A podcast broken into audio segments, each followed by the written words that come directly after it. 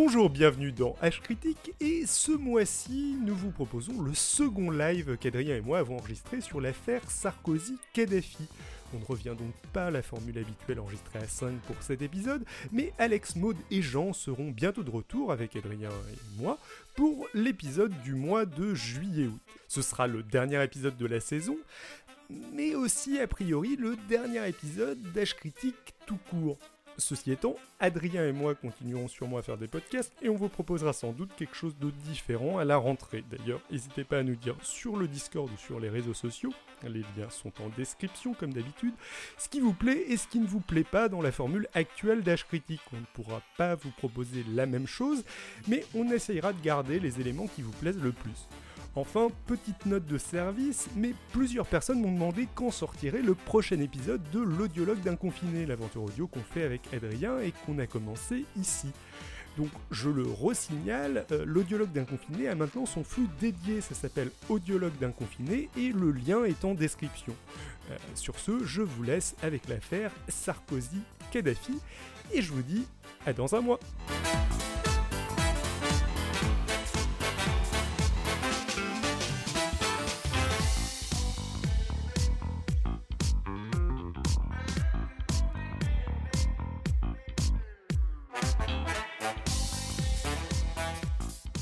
Bonsoir et bienvenue pour ce deuxième live spécial politique H critique entre David. Et Adrien On n'avait absolument pas répété là, c'est spontané. Euh, vous ça. avez vu comme on, on lit dans la pensée euh, l'un de l'autre. de Euh, l'autre. ouais. Ah mince, ça marche pas presque. Presque. Bon, alors ceci dit, c'est pas notre deuxième live politique, c'est notre deuxième. live politique Kadhafi. Dédié à l'affaire dite Sarkozy-Kadhafi. Comment un président français a fait financer sa campagne de, euh, d'élection 2007. en 2007 par le dictateur Muammar Kadhafi et visiblement a continué de recevoir de l'argent. En tout cas, des proches à lui ont continué à recevoir de l'argent de, du même Kadhafi. Par la suite, ouais.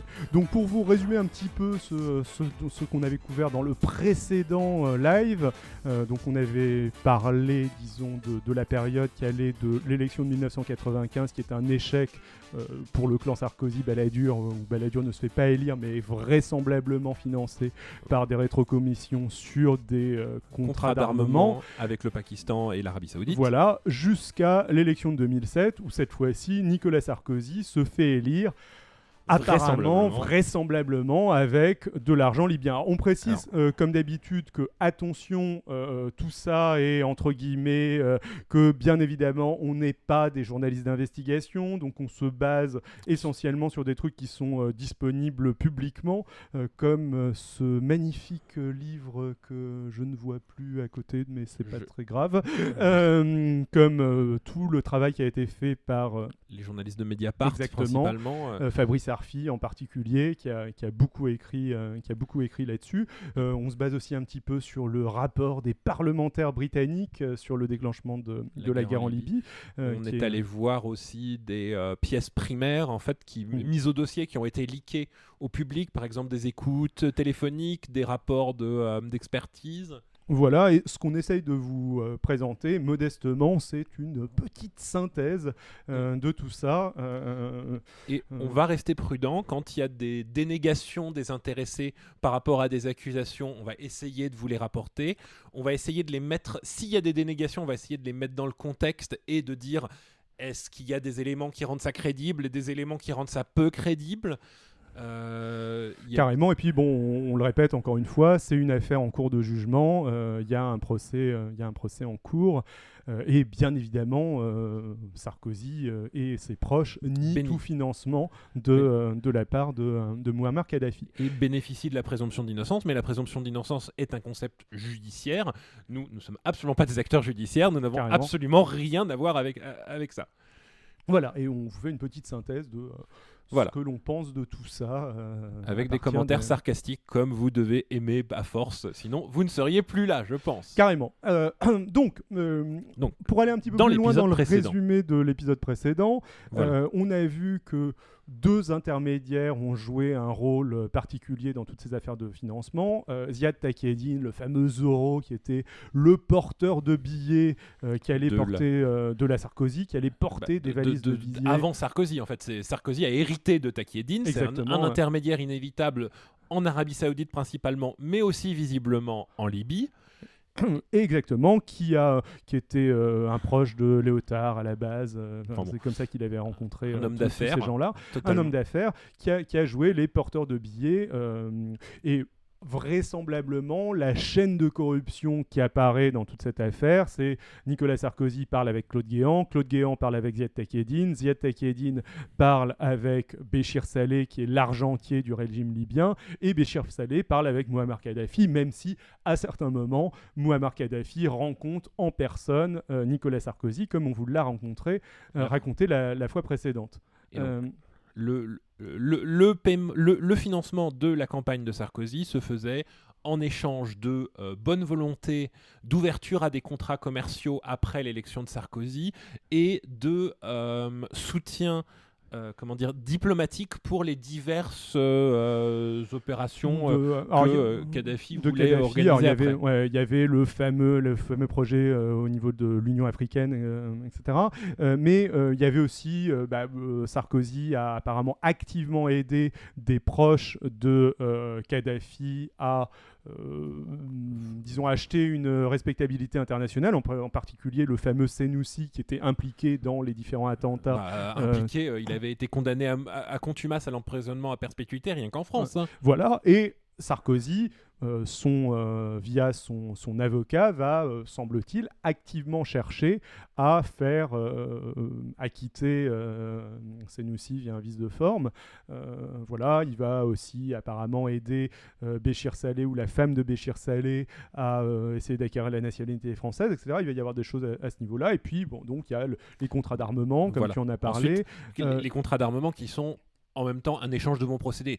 Le, le- euh, comment il s'appelle le Kadhafi voulait des armes nouvelles et euh, la France est toujours extrêmement contente de signer des contrats très juteux d'armement avec des pays. On est un gros exportateur d'armes. Carrément. Après, il y a des trucs qui sont un peu plus sales, enfin, entre guillemets, que les armes. Enfin, les armes, c'est déjà très sale, mais il y a le fameux contrat avec Amesis, euh, la euh, société d'espionnage, entre guillemets, euh, française, d'espionnage de télécommunications. On va vraiment vendre à Kadhafi un système d'espionnage de la totalité de sa population sur Internet et, euh, et les télécoms qui va être Voilà. extrêmement efficace et que bah, Kadhafi va utiliser Voilà. au début de la guerre. On vous en parlera un petit peu, un petit peu plus tard. Et donc, on en arrive à- au cœur de ce qu'on va dire. Là, maintenant, on sort de l'introduction et du Tout résumé. fait. Ouais. Le euh, Sarkozy a été élu.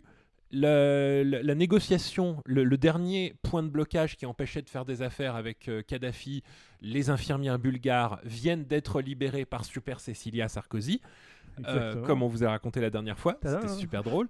Euh, le- les relations avec la Libye sont au beau fixe et c'est le time for big fat money. Pardonnez-moi cet anglicisme.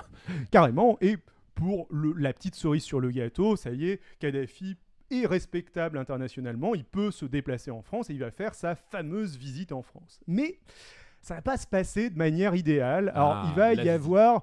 Il se trouve que Kadhafi a eu une petite déclaration peu de temps avant où il expliquait que euh, dans la logique du faible au fort, le terrorisme était une arme tout à fait légitime. Alors on est dans un monde Euh, post-11 post-11 septembre. Ah, ça passe relativement mal et il se trouve que Nicolas Sarkozy a une secrétaire d'État au aux droits de l'homme, Ramayad, qui elle-même s'est un petit peu fait taper sur les doigts par la presse parce que Nicolas Sarkozy a été en Libye avec Ramayad et Bon. Ramayad a été généreusement photographié en train de serrer la main toute souriante à Muammar Kadhafi. taper sur les doigts. Elle souriait sur la photo, mais c'était de la. En gros, on, euh, on lui avait ordonné, Sarkozy lui avait ordonné d'aller euh, en Libye pour servir de caution diplomatique et de, euh, de droits de l'homme auprès de Kadhafi. Elle avait déjà pas apprécié du tout. Euh, sur les commentaires qui avaient été dans la presse, donc du coup l'ont aiguillonné. Et la voilà qui fait une belle sortie en pleine interview. Euh, voilà, qui fait une belle sortie où elle explique que euh, Kadhafi doit comprendre que la France n'est pas un paillasson sur lequel euh, des dictateurs, euh, terroristes ou non, peuvent essuyer leurs pieds pleins de sang de leurs victimes. Enfin, le- le- on a- est dans le. Dans il y a un peu d'emphase de la part de David, d'emphase. Ouais, c'est- pas. ouais, bah, ceci dit, C'était pas loin, mais on n'est pas loin. C'était pas loin. Je, je, je sais, c'est pas Euh, nécessairement pas- verbatim ce que ce que je dis, mais on est, c'est c'est à peu près le ton. Et selon la légende, alors je, je doute un petit que peu. le euh, le- Kadhafi était en chemin dans son avion pour aller jusqu'à Charles de Gaulle. Et l'avion de Kadhafi se met à faire des tours au-dessus de Paris en euh, attendant euh, de décider s'il voulait s'arrêter euh, de poser en ou pas. de décider s'il veut se poser ou pas. Alors. Le fameux Claude Guéant et Sansu Sansutsu, euh, il veut Sarkozy virer. Ramayad. Il vient voir Sarkozy, en réclamant la tête de ouais, Ramayad. voilà. Mm. Sarkozy convoque Ramayad dans son bureau. Et finalement, bah, euh, Sarkozy, sans doute voyant que le, le- le discours de Ramayad passe par contre bien auprès de l'opinion publique, euh, va pas la virer. Bon, elle va se faire ostraciser par le, pendant la suite de la, Oui. de la mandature, mais euh, Sarkozy va juste lui dire d'aller s'excuser chez El Kabash. euh, et Ramayad va en effet dire que globalement, ouais, elle n'a pas été très très bien int- interprétée. C'était pas ce qu'elle voulait dire. vous savez, vous savez, tout ça, tout ça. Je fais une micro parenthèse en fait qui pas je- une, digression complète, mais euh, Sarkozy ne vire pas euh, Ramayad parce que c'est un peu pas dans sa nature. Sarkozy, il a tendance à ne pas être trop en colère. Enfin, il, s'énerve contre les gens, il va leur gueuler dessus, il va. euh, mais après, c'est résolu. Et euh, il est assez affectif et euh, globalement, euh, il, il vire pas les gens. Même quand, euh, contrairement à beaucoup de gens à droite qui vont, euh, même à gauche hein, des fois, mais euh, qui ont dans le parti, qui ont tendance à ruminer leur rancœur, à jamais pardonner, à garder toujours la haine pour quelqu'un qui leur a fait quelque chose. Sarkozy, VGE, a- Chirac, on pense à vous. François Fillon aussi, qui avait gardé toute sa haine contre Sarkozy pendant tout le, le, le, euh, le- le quinquennat, et ça a explosé à la sortie de lors de l'élection. Mais euh, Sarkozy, c'est un sanguin, mais c'est pas un méchant, ce qui à droite est assez rare. Alors, je rajoute un, bon, ça mini truc en mode anecdote. Euh, on était censé faire un backup pour cet enregistrement. Finalement, on n'en a pas tout à fait un. Je, Oui, je, note, vois le backup qui est en. je note que le backup est pas, est pas vraiment en mode backup. J'espère que ça capte bien pour vous parce que du coup, on n'a pas de filet de sécurité. Exactement, donc euh, surtout dites-le nous si jamais ça sécade euh, grave euh, ou ce genre de choses, parce que on aimerait éviter de faire comme, comme la fois d'avant et de devoir réenregistrer parce que euh, tout ça était pourri euh, niveau, euh, niveau live. Voilà, je pense que normalement ça, ça devrait aller mieux, mais, mais voilà. Bon. Ceci dit, euh, après ça, on ne sait pas euh, si c'est euh, juste que Kadhafi est vexé par cet épisode avec Ramayad ou si c'est que juste Kadhafi est Kadhafi et il se comporte comme d'habitude. Euh, Mais la visite de Kadhafi à Paris va être catastrophique pour euh, le- la diplomatie française. Généralement, une visite d'État de ce genre-là, ça Ça. dure 2-3 jours euh, maximum et c'est hyper cadré. C'est hyper cadré d'avance, tout a été négocié avec tout le monde. Voilà, là, Kadhafi, on ne sait pas quand il part, il va rester une semaine, on n'a aucune idée de son agenda, le ministère des Affaires étrangères dit oh, euh, ça, ça doit être la présidence qui doit avoir ça, la présidence en a aucune idée non plus. Il se comporte de manière chaotique, un coup il veut aller prendre des bateaux mouches, euh, donc faut bloquer tous les ponts de Paris parce que, attention, Kadhafi euh, là-bas, il va au Louvre, ah, donc attention, on privatise le Louvre, euh, mais finalement il se barre au bout de 40 minutes parce que il veut juste prendre un selfie devant la Joconde et euh, ça ne l'intéresse pas plus que ça. Euh, un il, euh, beau selfie. Exactement. Euh, on privatise Versailles parce que là, il a envie de passer euh, l'après-midi à Versailles. Euh, on réouvre les chasses à cour parce que il a envie de, il a envie d'aller chasser. euh, Enfin, sur euh, le chasse à cour dans les euh, le domaine présidentiel. dans la presse de l'époque, ça a été interprété justement tout ce bordel et le, le- fait de la, volonté de Kadhafi un peu d'humilier Sarkozy, ça a été interprété comme juste une euh, le- la rétribution contre la libération des infirmières bulgares. Donc personnellement, je pense que c'était aussi euh, on vous l'avait raconté la dernière fois, euh, lors de la visite de Sarkozy en tant que ministre de l'Intérieur en 2005 en Libye, Mhm. Sarkozy avait snobé la réception que Kadhafi avait organisée. En fait, il était juste venu serrer des mains, valider le protocole d'accord de corruption. Ça, Kadhafi lui avait prévu une belle réception, euh, le dîner, le tout ça, et Sarkozy, en fait, il est remonté dans l'avion et tchou dès que c'était réglé. Kadhafi n'avait pas apprécié. Donc, il y, a- il y a bien des chances que ça puisse être quelque chose d'aussi bête que ça, en fait. Et je rajoute que c'est tout à fait, et je rajoute euh, que comme on nous le dit dans le chat, c'est bien évidemment le moment où Kadhafi plante sa tente dans les jardins de l'Élysée. Euh, Alex et Imaginez Georges un peu notre, tout à fait euh, notre président euh, qui se lève le matin, voit la tente, sait pas quand est-ce que les mecs vont venir prendre le petit-déj ou partir au Louvre. Ça a dû être une ambiance d'enfer. Littéralement. Est-ce Et- qu'il y avait de la musique? Non, C'était sympa. Il y, avait euh, les Amazones, euh, la garde privée de, euh, de Kadhafi euh, aussi. euh, Ah, mais il y a du gros potentiel pour faire un film semi-raciste avec Christian Clavier qui joue Sarkozy. carrément. Je l'imagine déjà. Christophe Clavier ne joue-t-il pas en permanence Sarkozy? Ça dépend. euh. J'ai du mal à les distinguer. Euh, bref. En plus, même en termes de personne, de euh, personne à personne, un certain nombre de choses se passent mal. Euh, Sarkozy et Kadhafi discutent du projet de Sarkozy d'union méditerranéenne qui cadre pas avec le projet de euh, panafricanisme euh, de Voilà, les, les de deux seraient en Kadhafi. concurrence hein, au final, donc ils s'entendent mal. Euh, voilà, donc ça se passe mal, mais néanmoins, euh, il sauve la face avec euh, le- de belles déclarations autour de 10 milliards d'euros de contrats entre la France et la Libye. Ce C'est malgré tout les premières craquelures dans la lune de miel de Sarkozy et Kadhafi. Tout à fait. Mais la lune de miel continue, il va y avoir un certain nombre de personnes, de proches de, euh, de Sarkozy qui vont aller faire du business en Libye jusqu'à des trucs assez rigolos comme euh, la demi-sœur de Sarkozy, Caroline Sarkozy, qui est décoratrice intérieure euh, et qui va aller rencontrer Kadhafi pour voir si elle n'a pas moyen d'avoir un contrat de décoratrice d'intérieur. Bah, Il y, a- y beaucoup de Français qui vont faire ça dans des pays arabes. C'est Ça va pas se c'est- faire. C'est pas mal notre image. Mais, Mais bon, donc, après tout, euh, ça, rien d'illégal. Et On va il parler y avoir un- pas mal d'autres business. euh, Voilà, pas il va y avoir le, on va parler un peu pognon et chiffres. Donc, dès le début, là, 2007, niveau contrat d'armement, on a deux qui sont signés immédiatement. Euh, il me semble euh, directement chez, E- chez EADS. Donc, 168 millions pour un, un achat de- des achats de missiles anti-chars et 128 millions pour un système de communication de radio cryptée pour la police de Kadhafi. Euh, Le fameux contrat avec euh, la non. société Amécis. Euh, Ah non, non, pardon, c'est un autre. Mais Euh, le contrat désolé. Métis, Ouais. c'est- un autre. Ouais.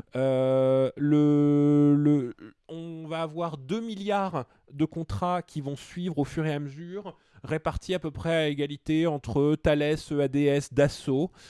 Dassault, donc, qui essaye à l'époque de placer, de, de vendre pour la première fois ses, ses Rafales.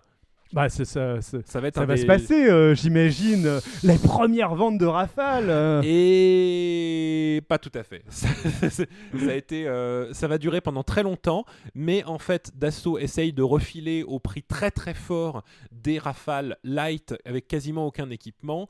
Et euh, le, lui, Kadhafi, il veut des Rafales heavy avec absolument tous les missiles dernier cri de, de la France. Ah, Et- on, ra- on rappelle que la dernière fois que Kadhafi avait acheté des avions à la France, il s'était retrouvé niqué parce qu'il n'avait pas les pièces détachées et qu'il Il y a avait passé un 20 ans embargo. avec- voilà, il, a, il a passé 20 ans avec des avions qui ne pouvaient pas voler. Ça va être accompagné de euh, contrats civils pour autour de 3 milliards d'euros, donc des trucs euh, répartis entre Vinci, Veolia, Gaz de France, nos, gros, nos, nos grosses sociétés qui connaissent ce genre de marché, euh, installation d'égouts, euh, ce genre de choses.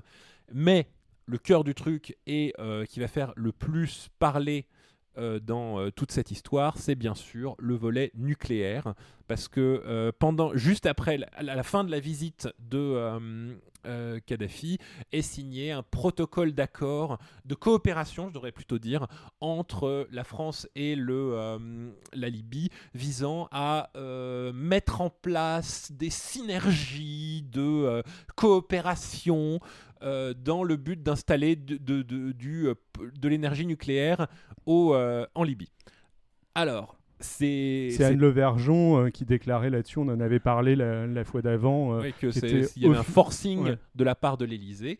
Donc, comme c'est, on on n'est pas encore, Fukushima n'est pas encore là, donc le, le nucléaire a encore une assez bonne image. Malgré tout, vendu à la Libye, ça passe mal en France. Donc, euh, le, euh, l'Elysée déclare que, les contrats euh, portent uniquement sur la fabrication de centrales de désalinisation.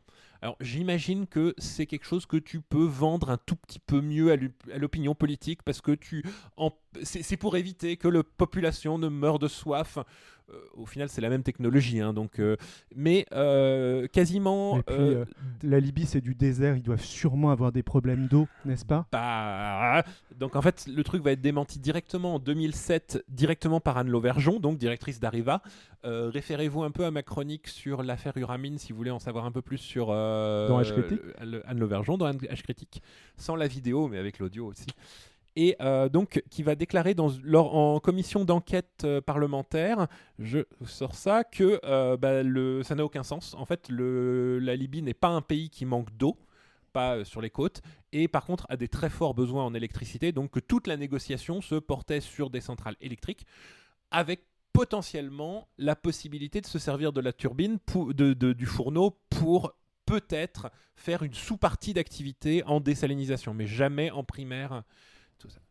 Et euh, donc, euh, tous ces contrats vont être signés assez rapidement dans des conditions extrêmement opaques.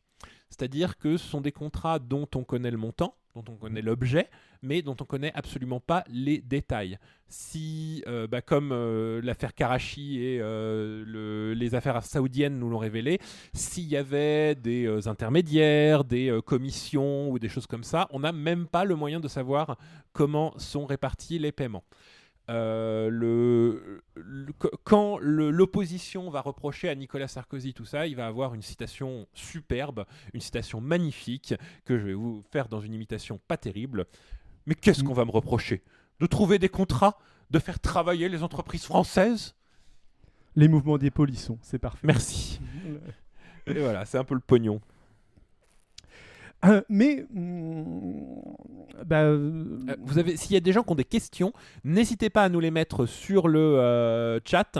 On y répondra. hein. carrément, ouais, sur, sur le chat YouTube. Si, si on est pas. bien clair, si vous avez des réactions, par exemple, que on vous a fait rire, s'il vous plaît, dites qu'on vous a fait rire, parce que honnêtement, aucune estime de nous.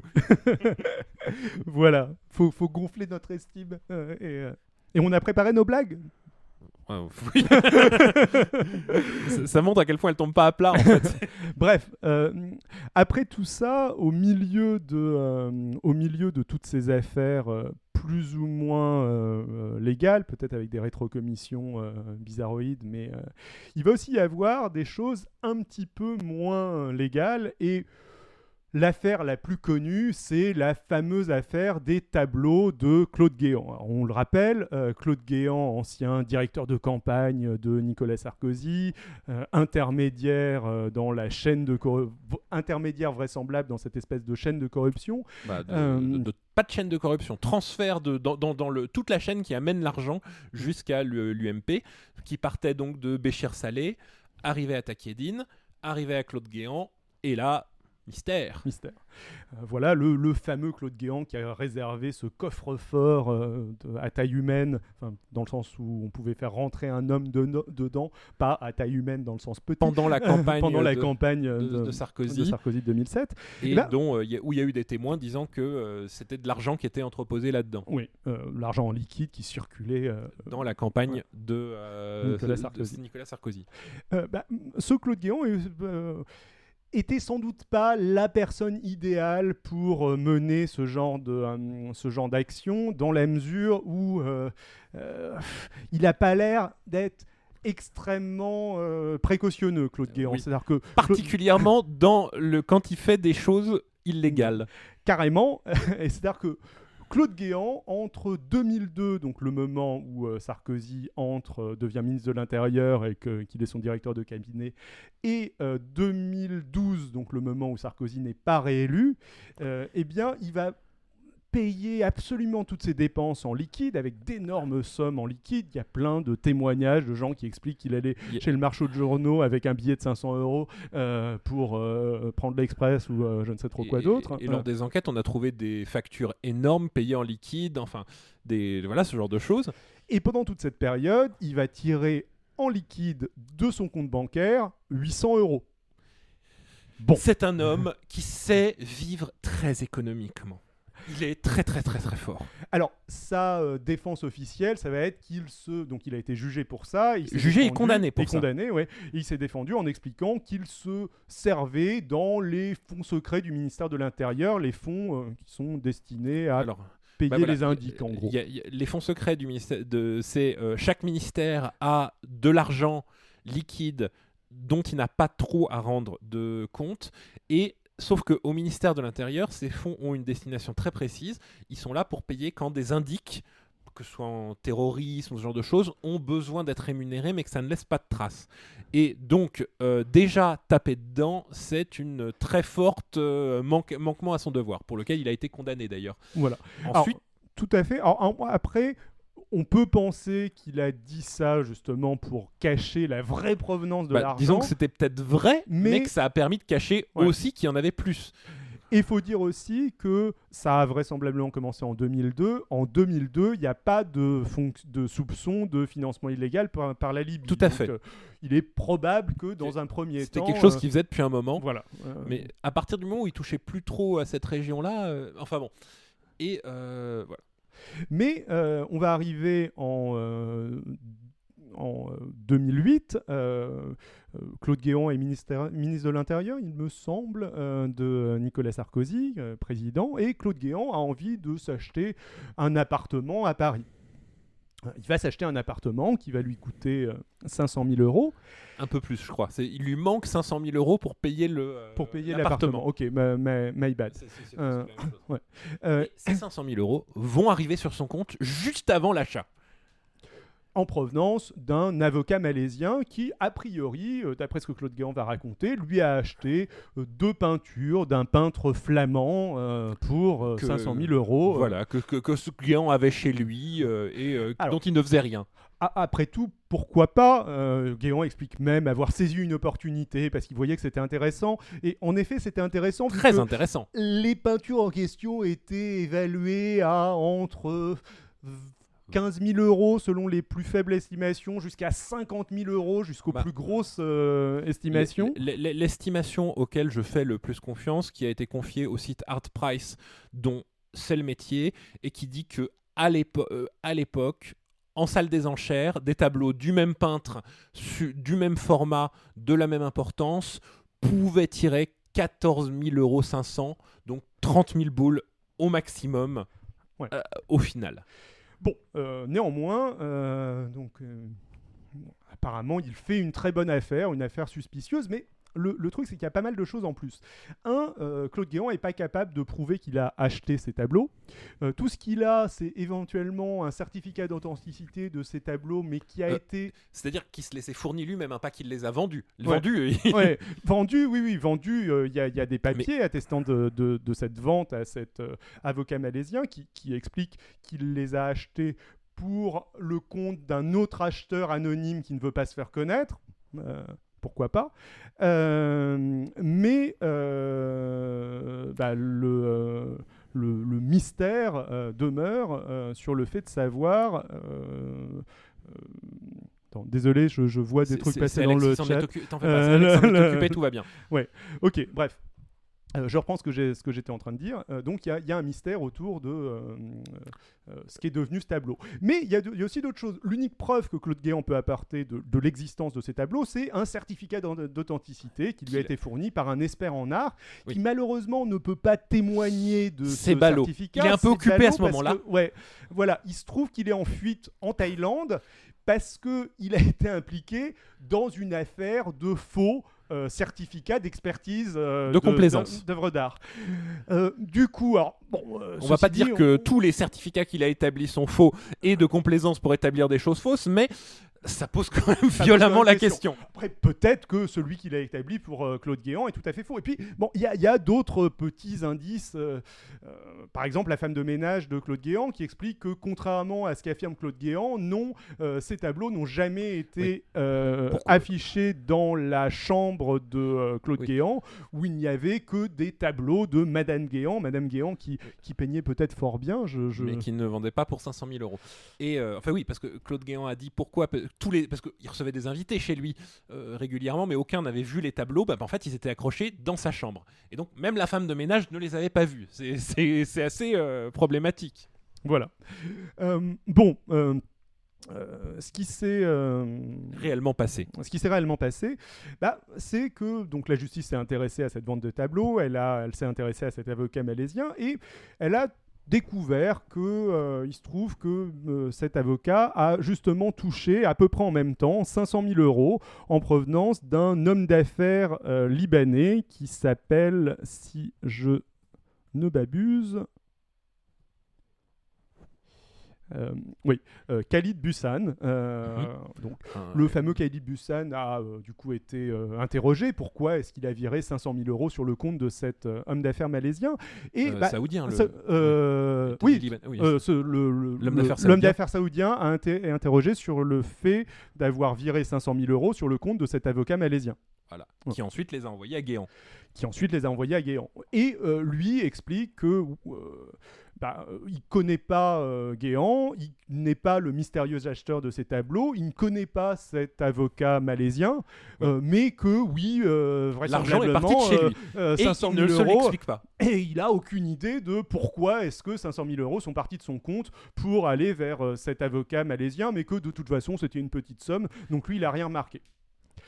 Et vraisemblablement, il dit la vérité. Mais Parce alors qu'il se trouve que Qui donc fait le lien entre tout ça Bah, il se trouve que euh, cet euh, homme d'affaires saoudien a un gestionnaire de patrimoine euh, qui s'appelle Waib Nasser. Gestionnaire Euh, de patrimoine qui a donc une procuration sur son compte. Voilà, qui se trouve vivre en Suisse et être le voisin en Suisse et l'ami d'un certain Alexandre Djouri. Donc euh, le, le intermédiaire montant de la Sarkozy entre. Voilà, l'ancienne, l'an- l'an- l'ancien ami des Chiraciens, ami de Dominique de Villepin, ami personnel de Dominique de Villepin, qui s'est Ça va avoir son importance. euh, introduit de plus en plus auprès de la Sarkozy au fur et à mesure où il voyait que c'était les sarkozystes qui gagnaient sur, euh, les, sur Chiraciens et qui est devenu un proche de Nicolas Sarkozy qui expliquait même que oui, c'était un ami de 30 ans euh, qui se connaissait depuis, euh, longtemps. Mais il n'y a pas que ça. Il se trouve que ce fameux, ce fameux Wahib Nasser est aussi le gestionnaire de compte de Béchir Saleh. Béchir Saleh, Le qui grand est argentier le grand argentier de Kadhafi. Kadhafi, l'homme Le, le- le- le gestionnaire du fonds souverain de Libye, donc qui, euh, compte- qui, qui- qui tient les cordons de la bourse, et l'homme qui a remis des valises de billets à Takieddine pour la campagne, Exactement. et un ami personnel de Guéant à force. Or, il se trouve, euh, par ailleurs, que Alexandre Jory avait acheté dans les années 90 euh, une villa dans les Alpes-Maritimes pour 500 000 euros. Bon, 200 000 euros, je crois. 200 000, bon, ok, peut-être. On vérifiera. mais- Euh, soit euh, 200 000 euros, une somme euh, relativement peu élevée. Et il se trouve que en même temps, en 2008, euh, alors que cette villa maintenant est estimée au plus à 2 millions d'euros, mais elle est criblée de dettes, elle vient avec 1 500 000 de dettes, il se trouve que euh, Alexandre Jory va revendre euh, cette villa en cachant un petit peu cette revente Euh, dans à travers à une travers une société écran. société écran, Bedux, euh, enfin bon bref, il va la revendre pour combien fameux- Pour 10 millions d'euros au fameux sou- fonds souverain de Béchir Salé. Donc là, on arrive avec 10 millions d'euros qui arrivent chez, euh, chez, chez, chez Jouri pour que dalle. On est- pour que dalle. Or, il se trouve que justement, cette société, Bedux, a versé 600 000 euros sur le compte du fameux homme d'affaires saoudien. Du coup, son gestionnaire de patrimoine est plutôt bon. En euh, Ah oui, un ça, an plus tard, Un euh, placement à autant, euh, ça rapporte un bien. placement à 20% sur un an, vu que l'argent est revenu en 2009 alors qu'il était parti en, en 2008. Bon, il a, euh, l'homme d'affaires saoudien a vraiment pas à se plaindre de son gestionnaire de patrimoine. Mhm. Voilà. Comme dit Alex, c'est fou tous ces gens qui se connaissent si bien. Imaginez-nous un peu dans le film policier, on a mis les portraits, là, il y a les flèches rouges, les fils rouges qui relient les gens.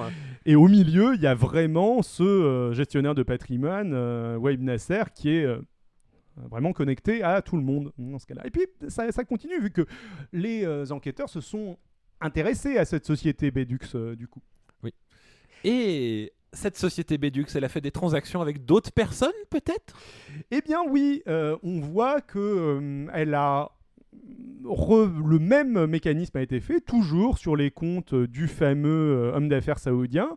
On retrouve à peu près 500 000 euros qui, ont, qui transitent, qui vont vers un homme politique français, un ancien Premier ministre français. Je ne sais pas si, si tu vois de qui Quand même pas Laurent Fabius? Euh, non, alors pas, pas Laurent Fabius, non, non. Euh. Pompidou? Euh, Oui, ah, tu te rapproches un peu quelque part. C'est aussi un, un gaulliste, un fameux gaulliste. Un fameux gaulliste très international, grand poète. Oui, voilà, grand poète devant l'éternel. Dominique de, Villepin, qui a donc lui aussi touché 500 000 euros. Dominique de Villepin, qui, après sa période Premier ministre de Jacques Chirac, s'est lancé à créer une espèce de société de conseil en géopolitique euh, au Moyen-Orient et qui a eu euh, un certain nombre de contrats avec euh, le fameux Khalid Bouchan, le fameux homme d'affaires saoudien, contrats qui lui ont permis de toucher 500 000 euros, enfin un peu moins, 490 000 euros, où on retrouve aussi le même circuit, c'est-à-dire que l'argent est versé de la société Bedux un petit peu vers le compte de, de l'homme d'affaires saoudien. saoudien. Et là, Dominique de Villepin a été interrogé et il se défend en expliquant non, mais euh, j'ai un contrat tout à fait légal. Euh, euh, je, ma société a en effet fourni des, des services de conseil à cet homme d'affaires. Et en effet, le, contrat est légal. Alors, il se trouve que il y a quand même des petites Il est très questionnable, mais il est, dans le sens le plus strict, ah. légal. Ouais, il y a des petites zones d'ombre dans la mesure où, en effet, on a les rapports de Dominique de Villepin, ou certains des rapports de Dominique de Villepin, et certains des rapports de Dominique de Villepin, c'est des transcripts de discours qu'il a tenus publiquement avant. Alors, c'est typiquement de l'emploi fictif. Si ça avait lieu en France euh, dans de l'échange de faveurs ou de choses comme ça, ce serait illégal, mais euh, il était plus au pouvoir. Euh, c'est compliqué de. Et Dominique de Villepin se défend en expliquant oui, ok, j'ai pu revendre euh, des, des, textes fortement inspirés de mes discours, mais euh, c'était le jeu. Bon, à, à 500 000 euros quand même, euh, il l'a bien arnaqué. Et non, bien arnaqué. comme il dit, c'était le jeu. Il y a beaucoup de politiciens qui le font, et c'est lui, il était dans le haut du tarif, mais il pouvait réclamer le plus. Et il avoue aussi, Penaud, enfin, il dit mon contrat était tout à fait légal avec cet homme d'affaires saoudien, mais, mais bon, oui, c'est vrai que j'ai peut-être plus euh, travailler avec son gestionnaire de patrimoine, le fameux Waïb Nasser, et euh, contraint et forcé, il avoue qu'il se pourrait que ce soit son ami Alexandre Djouri qui l'ait vaguement euh, mis en contact avec Waïb Nasser. Bon. Bref, quittons Dominique de Villepin et quittons la corruption française et revenons au contrat d'armement et en avançons vers 2010 en décembre 2010, euh, l'accord de la vente des rafales est en voie de finalisation. C'est vraiment. Euh, on vous a déjà spoilé qu'il va pas se faire, mais. Euh, Pourtant, à l'époque, c'est une question de moi. Hein. C'est une question de moi, là, ça y est. ça y est Dassault est persuadé qu'il va enfin vendre le premier Rafale après tant d'années de développement. Exactement, tant d'investissements qui vont enfin payer mais il se passe un petit truc euh, dans le monde arabe, c'est euh, le printemps arabe, euh, c'est la révolution tunisienne, et le gouvernement français va être au taquet. Mam est ministre des Affaires étrangères à l'époque, et tout de suite, elle voit qu'il est en train de se passer quelque chose. Et en Tunisie et elle explique que la France est prête à donner tout son savoir-faire en matière de gestion de la sécurité à Ben Ali et à la police tunisienne pour gérer au mieux euh, ces, euh, euh, manifestants. Au niveau image, ça passe très très très très mal de dire que bon. Et euh, en plus, juste après scandale, on, sort des photos des dernières vacances de Noël de Michel Alliot-Marie, ministre des Affaires étrangères à ce moment-là, qui euh, dans la piscine de Ben Ali, qui est un ami personnel et euh, qui visiblement lui a fait plusieurs faveurs avant. Donc Michel Alliot-Marie disgracié part immédiatement Non. et Ça va tuer complètement d'ailleurs le reste de sa carrière politique. Enfin, elle, elle va jamais en revenir. Euh, et euh, il y a une autre évolution qui se produit en Égypte. euh, et à chaque fois, en un mois, un mois et demi, le dictateur local tombe. Et une révolution commence en Libye. partant de Benghazi. Euh, exactement, ouais, qui part de Benghazi. Et mm, la France va activement militer. euh, on verra un petit peu pourquoi euh, dans. Voilà, très rapidement, on va se, se mettre échaudé déjà par les, les exemples de Tunisie et de. Sûrement, oui. euh, le- le-. Euh, bon, il y, a- y a deux arguments forts, euh, enfin un argument fort surtout, c'est que la Libye et Kadhafi est en train de massacrer sa population civile. Il a bombardé euh, les euh, habitants de la capitale euh, de, de Tripoli et il faut, faut intervenir tout de suite, sinon ça va être un massacre. On a BHL qui fait le tour des euh, plateaux, plateaux télé. télé, ouais, on a le, donc il y a- il y, a- il y a une, un fort mouvement, en tout cas une forte communication en faveur d'une euh, intervention là-bas. Exactement. Euh, du coup, il va y avoir une, euh, un vote au Conseil de sécurité de l'ONU et une résolution pour interdire l'espace aérien libyen Pour faire, former un espace d'exclusion aérienne. et pour protéger les civils. Mais à la base, S- Slash protéger les civils. ouais, ce qui était demandé, c'était une zone d'exclusion aérienne et la Russie, C'était un compromis que la Russie acceptait de voter. euh, qui a pas mis son veto, euh, membre permanent au Conseil de sécurité de, de l'ONU, Voilà. a vraiment, euh, avait vraiment accepté juste la zone d'exclusion aérienne. Mais c'est pas exactement ce qui va se passer. Alors il va en y fait, c'est ce qui va se passer, mais Sarkozy va choisir d'interpréter que protéger les civils veut dire que lui donne l'autorisation d'intervenir militairement en Libye. Exactement, ce que la Russie va peu apprécier. Mais euh, progressons. Alors, il va y avoir un certain nombre d'intermédiaires, dont le fameux Ziad Takedine, qui vont aller essayer de négocier un petit peu. Alors, apparemment, Ziad Takedine explique qu'il a été, euh, qu'il est allé en Libye porteur d'un message de Guéant, en expliquant à Kadhafi que euh, si euh, il acceptait de se retirer, d'organiser des élections, de mettre Saïf al-Islam, son fils euh, euh, progressiste, au pouvoir à sa place, alors il y avait moyen de moyenner, d'arrêter, Enfin, etc., que ça, que ça allait bien se passer. Et Kadhafi l'a gentiment envoyé chier, au, apparemment au vu de, de leur passif. C'est-à-dire que Kadhafi pouvait pas accepter et comprendre que euh, Nicolas Sarkozy se retourne contre lui dans euh, ce genre de contexte. Et apparemment, Kadhafi a vraiment mis très longtemps à euh, comprendre que euh, foutu. Sarkozy euh, allait vraiment l'attaquer. Il a jusqu'à la dernière minute, il pensait que, euh, que Sarkozy allait faire, euh, faire demi-tour. Mm, mm. Euh, euh, néanmoins, euh, de manière concomitante, il y a une première interview de Kadhafi par le JDD qui vient en même temps que Ziad Takedine, ils prennent le même avion et tout et tout, où Kadhafi est interrogé par le JDD sur le fait de savoir s'il aurait pu financer des politiciens français, parce que bah, il commence à y avoir en France des rumeurs, un début d'enquête plutôt journalistique sur le fait de savoir si il y aurait pu avoir un financement de euh, la campagne de Sarkozy par euh, les autorités libyennes. Euh, donc le JDD l'interroge et Kadhafi est très ambigu. Il dit qu'il n'est pas encore temps de révéler ce genre de choses. Voilà. Euh, Ziad Takedine retourne en France, il se fait arrêter à sa sortie d'avion avec 1,5 million d'euros euh, dans une euh, mallette. Dans, euh, dans une, dans un sac, semble-t-il. ouais, dans un sac, je crois les fameux sacs, toujours Oui. les mêmes. Et ce qui est intéressant, c'est que euh, un million et demi, c'est rapporté par la plupart des témoins comme la somme qui transite à chaque voyage. Et je me demande s'il y avait un, c'est de la spéculation de ma part, hein, si, si, euh, administrativement en Libye, euh, c'était le, euh, le, le- le pot de vin, l'unité de pot de vin. C'est possible, ouais, ouais, c'est, euh, c'est vrai que c'est. euh, Enfin bon, c'est- un détail. Un, petit peu à chaque fois. Bref. euh, euh, euh, donc lui, est persuadé que c'est euh, Sarkozy qui lui a fait un coup de pute. Alors, faut voir que à cette époque, euh, Ziad Takedine s'était plus ou moins fait évancer par Alexandre. Euh, Mm. Il n'était plus l'intermédiaire principal de ça. la Sarkozy. Il était Et que la Sarkozy se méfiait sans doute de, de, de, de back-channeling ou de changement Ouais. d'allégeance. Et- Mais il faut voir que tous les intermédiaires qui sont allés là-bas, euh, ce qui À va dans un sens comme dans un autre, euh, se sont fait euh, fouiller de manière assez intense, en revenant de Libye. en revenant de Libye. Alors, était-ce pour voir s'ils avaient des, qui revenaient avec des documents compromettants? Oui. Était-ce parce qu'ils revenaient d'un pays en guerre Au bord de la guerre pour l'instant. Oui, au bord Voilà. de la guerre. Et donc, le, surtout à cette époque-là, les services secrets sont contrôlés par Bernard Squarcini.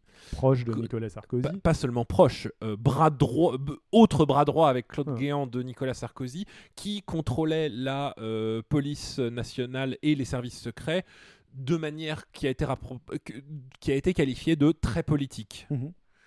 Euh, ça a été un des premiers actes de François Hollande après son élection de faire dégager Squarcini. Exactement. Euh, le, euh, bref, euh, donc, en réponse à ça, peut-être voyant que définitivement il n'y a pas moyen de négocier, le clan Kadhafi commence à aller un petit peu plus dans, le, dans la violence et il commence à y avoir une euh, première déclaration de euh, Kadhafi disant que Sarkozy a un problème mental, qu'il est, euh, qu'il a un désordre mental, que c'est lui qui l'a fait arriver au pouvoir. Euh, Il y a Saïf al-Islam. qui Exactement en explique- même temps, donc en le même fils temps, de ouais. Kadhafi, qui explique beaucoup plus clairement. non, il faut que Sarkozy rende l'argent qu'il a accepté de la Libye pour financer sa campagne électorale de 2007. Euh, et Il semblerait que cette après- interview soit le déclencheur de, euh, du passage à l'intervention armée. trois jours après, il y a les premiers bombardements français. Alors après, tout va très vite. hein. Tout ça Voilà. est passé à chaque fois de, de- de quelques jours. Tout ça se passe en, en quelques semaines. Donc c'est euh, c'est vraiment, euh, même pas quelques semaines, vraiment quelques jours de, euh, Oui, de oui, la résolution de l'ONU euh, jusqu'au premier bombardement français. On est, euh, on est sur une semaine. quoi. Donc c'est euh, tout, va, tout va vraiment super vite. Euh, mais euh, à partir du moment où les, bombardements sont déclenchés, assez rapidement, euh, il semble que la France ait comme but de guerre Voilà. l'élimination physique de Kadhafi. Ce qui, qu'il- ce qui est défendable d'un du point de vue ouais. militaire.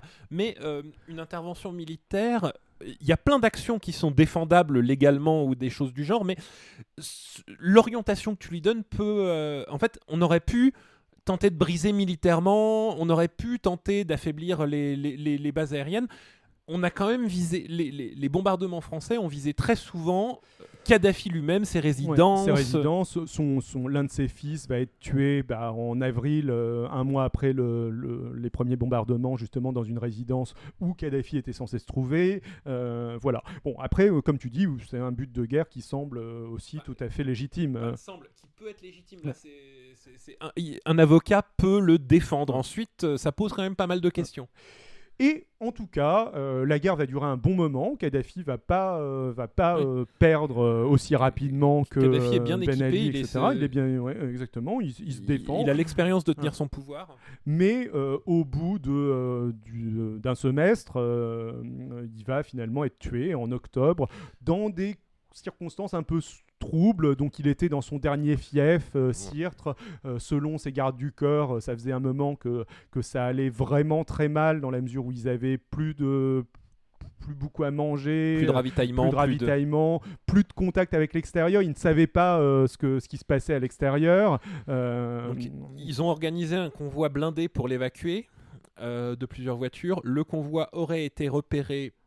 Alors, il faut euh, noter le conditionnel parce qu'en fait, euh, ni le militaire américain ni le militaire français n'ont euh, officiellement confirmé cette Mm. version des choses, mais euh, il aurait été repéré par un drone Predator américain. Le et un Mirage 2000 français aurait été dépêché qui aurait tiré sur le convoi. En tout cas, euh, le- Kadhafi a survécu à Kadhafi ce... a sur- survécu à ce bombardement. Il Euh, s'extrait de la voiture en feu. il s'extrait de la voiture en feu, il se réfugie euh, Dans un tunnel d'éve- pour ouais, inondation. voilà. Euh, et très rapidement, il se fait récupérer par la foule qui est présente et il On ne sait pas comment, mais il est mort. Ouais, lynché. On a des, un certain nombre de vidéos de lui vivant agressé par la foule, puis plus rien, puis une autre vidéo où on le voit euh, mort, Mort avec, avec, deux balles dans la poitrine. voilà. Ce qui ressemble à deux Ce qui balles ressemble à deux balles. Ouais, voilà, exactement. Les- C'est pas franchement clair. Il n'y a pas eu d'autopsie. Certaines personnes expliquent, certaines personnes du côté euh, libyen, euh, du côté de, des, des résistants libyens ou des, des, euh, des gens qui ont remplacé Kadhafi, expliquent que le que l'autopsie n'a pas été révélée sous pression de la France et toujours de ce côté-là, il y a pas mal de gens qui prétendent qu'il y aurait eu un certain nombre d'agents bah, secrets, euh, jusqu'à une cinquantaine bah, selon les, versions, qui étaient présents sur place, au sol, à Sirtre, à ce moment-là. Après, en fait, on a des témoignages sous couvert d'anonymat d'agents français qui étaient là dans la région à l'époque et qui disent tous que ils n'étaient pas à cet endroit-là, qu'on leur avait donné l'ordre précis de ne pas se diriger vers euh, le, convoi, mm. même s'ils savaient qu'il avait été attaqué et où il avait été attaqué, et que même on leur avait donné l'ordre d'empêcher qui que ce soit euh, lié à eux d'aller là-bas. Donc, est-ce que c'était pour qu'il n'y ait pas de témoins? Est-ce que c'était pour que les Français ne soient pas impliqués dans tout ça? C'est enfin dans tous les cas on n'a pas de témoignages à découvert avec des, des, gens qui signent ce qu'ils disent donc on ne peut pas être certain de quoi que ce soit. Ouais, c'est vraiment compliqué de, savoir avec certitude. En tout cas, par contre, ce qui est sûr, c'est que la France, et les Occidentaux en tout cas, ne sont pas défoncés pour faire en sorte que, ça, que euh, Kadhafi sorte vivant de cette guerre. Euh, ah. ça, c'est assez net. Alors qu'il y a d'autres officiels du régime mmh. qui s'en sont beaucoup mieux sortis, comme par exemple le fameux Béchir. Euh, Alex sur le chat nous dit qu'on aurait raconté qu'il aurait été torturé. les, vidéos de portable et les, les, les, photos du cadavre ne confirme pas ça. Ensuite, est-ce qu'il a été passé à tabac, est-ce qu'il a été lynché? Mais euh, on n'a pas de certitude absolue, mais en tout cas, on n'a pas d'indice fort là-dessus non plus. Oui, et il me semble que l'espace entre les deux vidéos est, assez court. Euh, je pense que c'est euh, une dizaine de minutes, peut-être. Voilà, et c'est. donc c'est bon. Après, peut-être. Après, il s'est fait rudoyer clairement par. il s'est fait lyncher. Hein, il y avait une foule en colère contre lui. Et il, serait peut-être mort, lynché par la foule de toute façon. Et, voilà. et peut-être même est-ce ça qui s'est produit euh, Peut-être qu'il est mort, lynché par la foule et juste. Voilà. Euh, mais ces images n'ont pas été diffusées. De toute façon, euh, c'est pas très important. C'est pas l'élément capital. Par contre, ce qui est plus intéressant, c'est ce qui est arrivé à Béchir Salé. Alors Béchir Salé s'est fait capturer par un groupe rebelle, donc Béchir Salé, grand argentier du régime, et on a des témoignages, des transcripts qui viennent essentiellement des services secrets français, que Béchir Salé demandait à contacter la France, demandait à contacter en France d'abord une première personne qui était Alexandre, Djouri. Euh, Toujours dans les bons coups. Ensuite, deux politiciens français. Je vous laisse deviner lesquels. Claude, Guéant et... Dominique de Villepin. Euh, les deux qu'il est euh, susceptible d'avoir arrosé avec de l'argent vraiment destiné à, mm. eux, quoi. C'est pas du financement illégal de partis politiques, c'est pleinement donc de, la, corruption. Son exfiltration après ces contacts-là a été organisée par la France il a été rapatrié chez nous en secret, installé euh, secrètement à la frontière suisse dans, une, un petit village. Sachant que dans ces mêmes transcripts, euh, il y a des, euh, euh, des textes de euh, Béchir Salé où il explique qu'il se met à disposition du président Sarkozy, qu'il est prêt à jouer un rôle dans la réorganisation de la Libye si euh, Nicolas Sarkozy le veut, mais qui peut tout aussi bien ne pas en jouer si Nicolas Sarkozy préfère. Il va chercher à obtenir la, nationalité française. Enfin, clairement, Béchir Salé se met pleinement du côté de la France. À partir de ce moment-là, il va même tenter avoir un plan consistant à revendre une de ses résidences qui se trouve à Tripoli pour en faire euh, l'ambassade de France en Libye ou un truc du genre. Enfin bon, c'est, euh, euh, ça va pas se faire, mais en tout cas, la France. nous ne savons pas qui en France organise ça, le rapatrie et le fait, le, lui, lui, trouve une place où il peut vivre secrètement le, sa vie tranquille à la frontière suisse. le, sa et un mystérieux pays européen dont on ne dira pas le nom va faire pression sur le Niger pour lui accorder, parce qu'il est recherché par Interpol, hein, Béchir Salé, pour lui accorder un passeport diplomatique qu'il ne puisse pas être inquiété. Passeport diplomatique qui va lui être donné à un moment donné qui tombe à pic, vu qu'on est entre les deux tours de la Non, non, non, le passeport diplomatique, il lui est donné bien avant. Ah, peut-être. Le, passeport diplomatique, il lui est donné avant, en fait, pour euh, que euh, si Interpol le cherche, on puisse rien faire. Par contre, sa présence va être révélée par des journalistes en France, pile entre les deux tours de euh, l'élection présidentielle. Nicolas Sarkozy va dire qu'il ne savait pas qu'il était là, que c'est pas lui qui a organisé en tout cas, et euh, les deux candidats à l'élection présidentielle vont s'engager à ce que Monsieur Béchir Salé soit euh, jugé dès que l'élection présidentielle sera finie. Et apparemment, les deux candidats, donc Nicolas Sarkozy et François Hollande, vont apparemment aussi assurer à Béchir Salé qu'il n'y a pas de souci, euh, dans aucun cas il ne pourra être inquiété.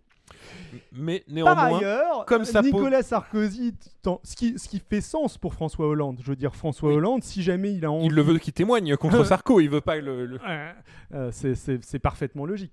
Euh, et néanmoins, euh, Béchir Salé va être exfiltré entre les deux tours de la présidentielle. Quelques jours avant. quelques jours avant le tour. second tour, à un moment donné où Sarkozy sait qu'il va perdre, ou en tout cas qu'il y a de très gros risques euh, qu'il perde.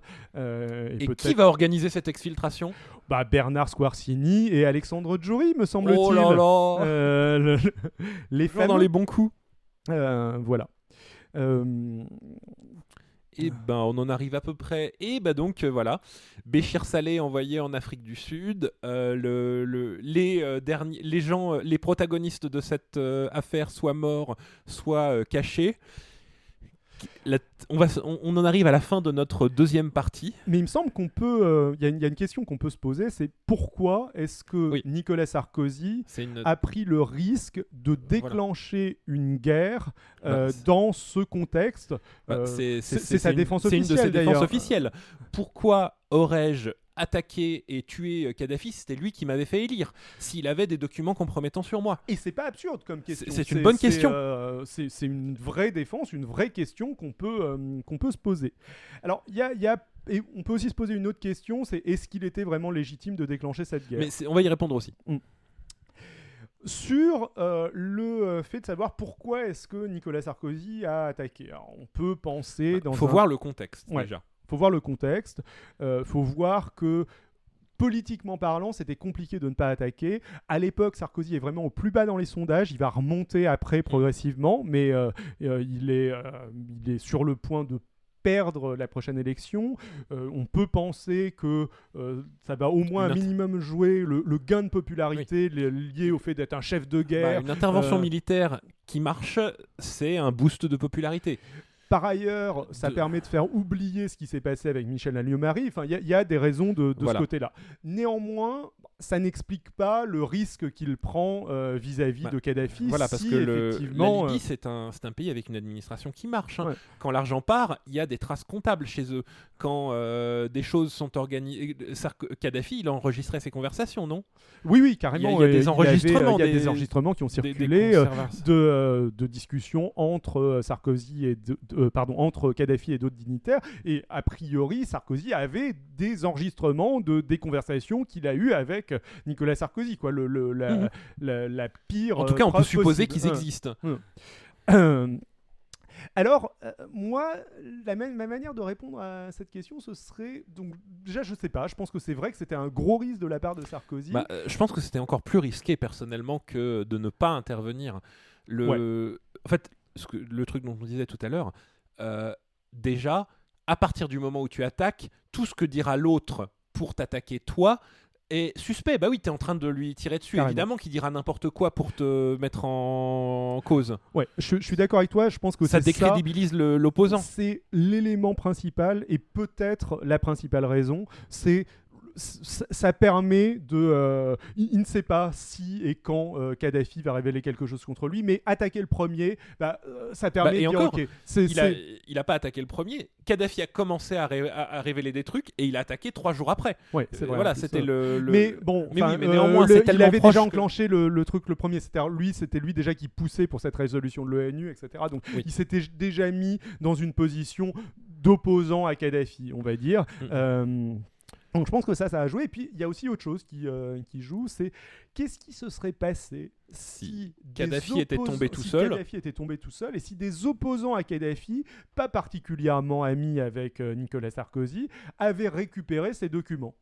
Euh, bah, là, pour le coup, et la chute de Sni Moubarak, etc., a eu lieu en, en un mois et demi. Donc on pouvait penser, et Sarkozy pouvait penser que Kadhafi risquait de tomber en un mois et demi, et que si Kadhafi tombait en un mois et demi, tous ces secrets compromettants tombaient entre les mains de euh, du Conseil national de de- transition ou de d'islamistes ou de quelqu'un d'autre et euh, qu'on qui pourrait pas contrôler. de, le- de les révéler, de révéler, euh, de de faire chanter, ce, ce genre de choses. Tandis que se mettre directement du côté des opposants, bah, c'était une manière de s'assurer que ces gens seraient plutôt Voilà. sympathiques. Ça permet de contrôler ouais. le- le- la situation plutôt que de la subir. Par ailleurs, il est aussi possible, alors là on est vraiment dans les pures spéculations, mais vraisemblablement la personne qui avait le plus de documents contre Nicolas Sarkozy, je crois que c'est l'ancien ambassadeur de France en Libye qui, euh, explique ça avant euh, Sarkozy, pas euh, qui explique que peut-être que la personne qui avait le plus de documents compromettants sur Nicolas Sarkozy, c'était Béchir Salé, et peut-être que Béchir Salé a commencé à négocier des choses assez tôt avec euh, Nicolas Sarkozy. Un plan de sorte survie. Euh, un plan de survie, euh, un joker pour lui et pour Nicolas Sarkozy, et peut-être que Nicolas Sarkozy avait des assurances de ce côté-là. Après, c'est Mhm. vraiment, c'est vraiment dur. C'est- de la spéculation, mais c'est les témoignages des gens impliqués. Voilà, bah, euh, je pense qu'on arrive vraiment à la toute fin du live. On espère que vous avez, bien bon aimé, moment, que hein. vous avez passé un bon moment. Vous avez découvert des choses. Euh, dans la prochaine partie, on va commencer à attaquer l'enquête. Comment toutes ces choses ont été découvertes? Qui sont en qui sont les témoins sur lesquels se basent les juges? Euh, Quels sont les témoins qui sont morts? Parce qu'il y a beaucoup de morts. Euh, Béchir Salé, par exemple, après son exfiltration en, en Afrique du Sud, a subi un carjacking auquel il a survécu, mais auquel il aurait pu aussi bien mourir. Mm. Euh, Il y a Choukri Ganem qui s'est fait tuer, Ganem s'est etc. fait Enfin, tuer. on va faire un détail de tout ça. On viendra sur les documents euh, sur lesquels se basent les juges et euh, Mediapart. Euh, on les regardera un par un. Et c'est- c'est- l'enquête est vraiment passionnante en fait. Passionnante. Euh, Euh, on va jouer à un petit jeu aussi qui risque quoi dans cette affaire? On va essayer de d'éclaircir un peu qui euh, peut a des gros risques de se faire condamner avec les pièces qu'on connaît, qui euh, finalement ne risque pas grand chose parce que euh, n'a pas fait de choses semi-illégales ou alors, on vous promet pas qu'on aura raison, hein, parce On qu'on est juriste raison, ni hein. l'un ni l'autre. Mais en tout cas, on peut vous dire sur quoi se basent les juges et où, où en est l'enquête. Et on euh, vous parlera aussi un petit peu de la défense de, de Sarkozy. hein. On va vous mettre la défense de Sarkozy. On va vous parler, tiens, aussi de euh, le JDD et euh, le groupe Lagardère qui sont devenus une sorte de euh, de- de- d'armée de, défense de, euh, la Sarkozy. ouais. Oui, c'est très intéressant parce que le, le JDD euh, publie très régulièrement des articles à décharge de Sarkozy qui sont parfois euh, défendables, mais d'autres qui sont du pur euh, muddying of the water, comme on dit, euh, euh, Ouais. troubler l'eau pour euh, rendre le, pour que ce soit moins clair. D'après Mediapart, il y a une proximité entre Hervé Gattegno et Alexandre Jory. Hervé Gattegno, directeur, en- directeur de- du, du JDD. du JDD, et, et Alexandre Djouri. et voilà. Et globalement, euh, Hervé Gattegno relaye la défense d'Alexandre Jory et des sarkozystes. Mm, mm. Semble-t-il. Euh, voilà, bah, on espère que vous avez aimé euh, et on espère que vous aimerez aussi le, la suite. Euh, N'hésitez pas à nous laisser des euh, petits commentaires. Tout à fait. Si vous posez Euh, des questions en commentaire, on promet d'y répondre. N'hésitez pas à partager aussi ce, ce live Mhm. qui deviendra une vidéo dans, dans pas longtemps sur, sur la chaîne si vous pensez que c'était que c'était intéressant et, que d'autres gens sont susceptibles d'aimer. Parlez de vous autour de nous et on vous fait de, de très gros bisous avant le prochain live. Promis, sans aucun sponsoring. Carrément. Ciao à tous Ciao à tous. Voilà, c'est tout pour ce mois-ci. Il y aura donc à la rentrée un troisième live sur l'affaire Sarkozy-Kadhafi et ça aura lieu sur euh, ma chaîne YouTube Xilcast. Comme d'habitude, merci à tous ceux qui nous laissent des messages sur les réseaux sociaux. Ça nous fait très plaisir. Et encore une fois, n'hésitez pas à venir nous dire ce qui vous a plu et ce qui vous a moins plu dans la formule d'âge critique. Sur ce, à dans un mois pour le tout dernier épisode. Ciao à tous